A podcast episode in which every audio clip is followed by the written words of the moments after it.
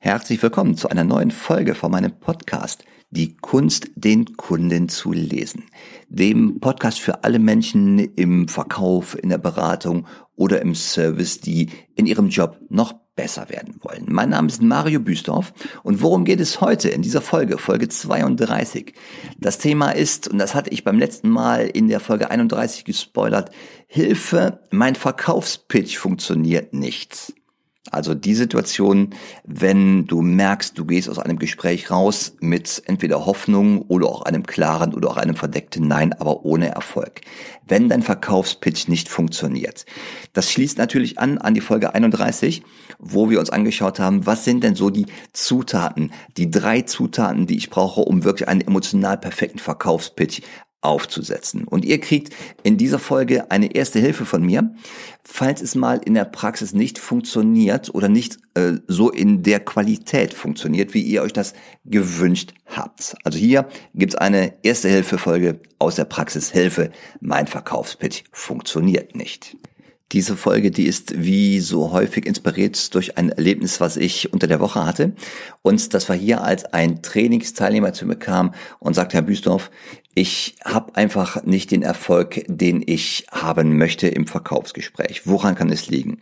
Und ich habe als erstes gefragt, woher weißt du, dass du keinen Erfolg hast? Und da war seine Entgegnung, dass entweder seine potenziellen Kunden sagen, nein, das passt mir nicht, ich nehme es nicht. Oder da sagt jemand, äh, ja, das sieht gut aus, tun Sie mir gefallen, schicken Sie das Angebot rein und dann gucke ich mir das an. Also der Kunde ist dann sehr freundlich und das ist natürlich eine ganz gemeine Geschichte. Weil wenn der Kunde so ein inneres Nein hat und genau weiß, er kommt mit dir nicht zusammen, du kriegst den Auftrag nicht, aber er dir ja trotzdem Arbeit macht in der Form, dass er sagt, schicken Sie mir mal ein Angebot dann hast du ein echtes Problem, weil wenn du jetzt anfängst, ein Angebot zu schreiben, dann verschwendest du deine Zeit und vielleicht sogar die Zeit deiner Kollegen, die noch am Angebot mitarbeiten, aber du hast keine Aussicht, den Auftrag zu bekommen. Und wenn du jetzt sagst, das ist eine Situation, die hatte ich auch einmal, dann ist jetzt deine Aufgabe, und das wäre der erste Tipp für dich, die erste Hilfe für so eine Situation, dann prüfe bitte mal, in welcher Emotion ist denn der Kunde, wenn er dir so etwas sagt. Entweder ein direktes Nein oder so ein Nein, wo wir wissen, hinter der freundlichen Aufforderung, das Angebot zu stecken, das ist einfach nur überdeckte also soziale Freude, die hier eine Maske aufsetzt, aber der Kunde will gar nicht. In welcher Emotion ist der Kunde in diesem Moment, wo er dir das Nein gibt? Eine typische Emotion, die hier auftreten könnte, also bitte eine von mehreren Möglichkeiten. Und das war auch hier der Fall mit dem Trainingsteilnehmer. Der Kunde zeigt Ärger in diesem Moment. Und bei diesem Trainingsteilnehmer kam der Ärger daher, er hat versucht, dem Kunden zu sagen, was der Kunde machen muss. Und zwar zu so einem frühen Zeitpunkt im Gespräch, als die Bedürfnisse, die echten Bedürfnisse des Kunden noch gar nicht geklärt waren. Das heißt, es gibt ja auch Zeitpunkte im Verkaufsgespräch, wo du ganz klar zum Verkauf Abschluss äh, hin sagst, was jetzt zu tun ist. Aber dann bist du schon sicher, dass das auch die Meinung des Kunden ist. Wenn du in einem zu frühen Zeitpunkt dem Kunden bereits sagst, was er zu tun hat, nämlich bevor die Bedarfsanalyse, bevor die Bedürfnisse wirklich glasklar sind, dann wirst du Schiffbruch erleiden. Und das war genau dieser Fall hier. Der Teilnehmer hat Druck aufgebaut. Und Druck, wenn wir ihn aufbauen bei einem Kunden, ist etwas, das erzeugt Stress und das führt zu Abwehrreaktionen. Und das war hier in diesem Falle Ärger. Und noch so als kleines Mindset, wenn du mit Entscheidungsträgern redest, Lass immer den Entscheidungsträger die Entscheidung treffen, bitte. Mach ihm Vorschläge durch intelligentes Fragen, aber sag niemals einem Entscheidungsträger, was er zu tun hat. Der wird ansonsten nicht in dem Sinne reagieren, den du haben möchtest. Also, Punkt eins: Wenn du merkst, mit dem Verkaufspitch funktioniert etwas nicht, es klappt nicht in der Qualität oder in der Menge, wie ich mir das vorstelle.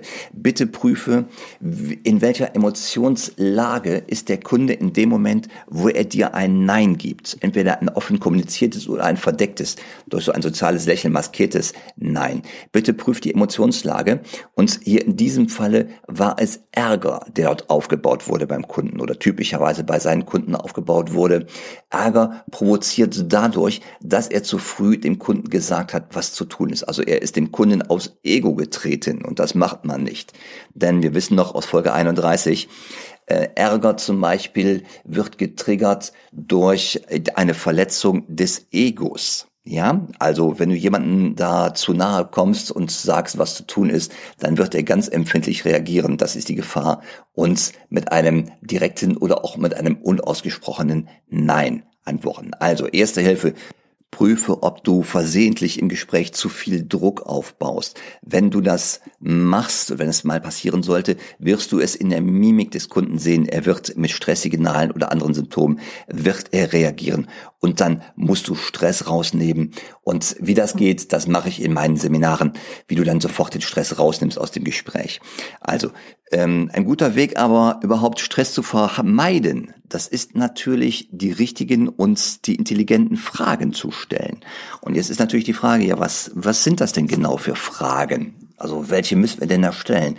Und hier musst du dir vorher klar werden. Und das ist nochmal ein Hinweis, wenn du die Folge 31 noch nicht gehört hast, hör sie dir bitte noch einmal an. Es geht darum, dass wir den Kunden in die gewünschte Zielemotion hineinbekommen. Und Zielemotion hat natürlich immer etwas damit zu tun, was will der Kunde erreichen, was ist für ihn die Motivation, überhaupt einen Kaufabschluss zu tätigen. Was hat er denn davon, ist die Frage, die das alles leitet. Was hat er davon oder was würde er erreichen, wenn er mit dir zusammenarbeitet? Also was ist die Belohnung für den Kunden dafür, dass er mit dir zusammenarbeitet? Was hat er erreicht? Was hat er davon? Diese Fragen musst du natürlich für dich selber, bevor du ins Gespräch gehst, glasklar beantwortet haben. Das muss dir sonnenklar sein. Und dann ist der nächste Schritt, welche Fragen musst du intelligenterweise stellen, damit der Kunde vor seinem geistigen Auge genau diesen Zielzustand sieht? Und das wäre die Bitte Nummer zwei. Bitte prüfe, ob du mit deinen Fragen den Kunden in einen Zielzustand hineinbekommst. Am besten natürlich noch emotional geankert, weil du musst dich natürlich auch parallel fragen, welche Emotionen des Kunden passen natürlich zu seinem Zielzustand. Ganz oft ist ja etwas mit Freude. Das musst du aber vorher bitte für dich komplett klar machen. Welche Emotionen willst du beim Kunden sehen, wenn er seinen Zielzustand geistigerweise, also vor dem geistigen Auge, erreicht hat? Und dann der nächste Schritt, mach dir eine Liste an Fragen, die du stellen kannst, die den Kunden genau in diesen Zielzustand hineinbringen. Also ich fasse nochmal ganz kurz zusammen bis hierhin. Möglichkeit eins: wenn es mal mit dem Verkaufspitch nicht so läuft wie gewünscht. Prüfe bitte, in welcher Emotion ist der Kunde, wenn du merkst, das Gespräch nimmt gerade die falsche Richtung. Also könnte da zu viel Druck aufgebaut sein. Das wäre Punkt eins. Bitte prüfe den. Punkt zwei ist, ist dir komplett klar, in welchem Zielzustand der Kunde emotional sein muss, wenn du dein Ziel erreichen möchtest. Also hast du den richtigen Zielzustand erreicht, emotional gesehen? Und das dritte ist, mach dir nochmal klar, welche Fragen hast du, die den Kunden dort in diesen emotionalen Zielzustand reinbringen? Und hast du sie alle sauber und ordentlich gestellt? Eine Sache, die noch so am Rande mit reinfließt, achte bitte mal auf deine Geschwindigkeit im Gespräch. Es gibt, und das ist aber jetzt wirklich verkaufspitch abhängig, es gibt manchmal Situationen, da kommst du in Blitzgeschwindigkeit auf den Punkt und machst den Abschluss oder machst keinen. Es gibt aber auch Gespräche, und das ist vor allem so im technischen B2B-Umfeld, wo du einfach längere Verkaufszyklen hast, bitte prüfe mal deine Geschwindigkeit im Gespräch, ob du nicht vielleicht ein bisschen zu schnell vorangehst. Wir haben zwar immer das Ziel vor Augen im Gespräch, wo du mit dem Kunden emotional hin möchtest, aber bitte prüfe mal, ob du nicht zu schnell vorgehst und die Fragen zu schnell aufeinander folgen. Gib dem Kunden Zeit, dass er sich wohlfühlen kann. Und das ist hier dieses Vorgehen bei so einem längeren Verkaufsprozess. Das ist ein bisschen wie beim Tauchen. Wenn du mit so einer Sauerstoffflasche in das Meer springst, dann kannst du nicht äh, blitzartig nach unten tauchen. Du musst das schön langsam machen, sonst ist das für die Gesundheit nicht gut. Also langsam abtauchen. Und das ist hier in dem Verkaufsgespräch häufig das Gleiche.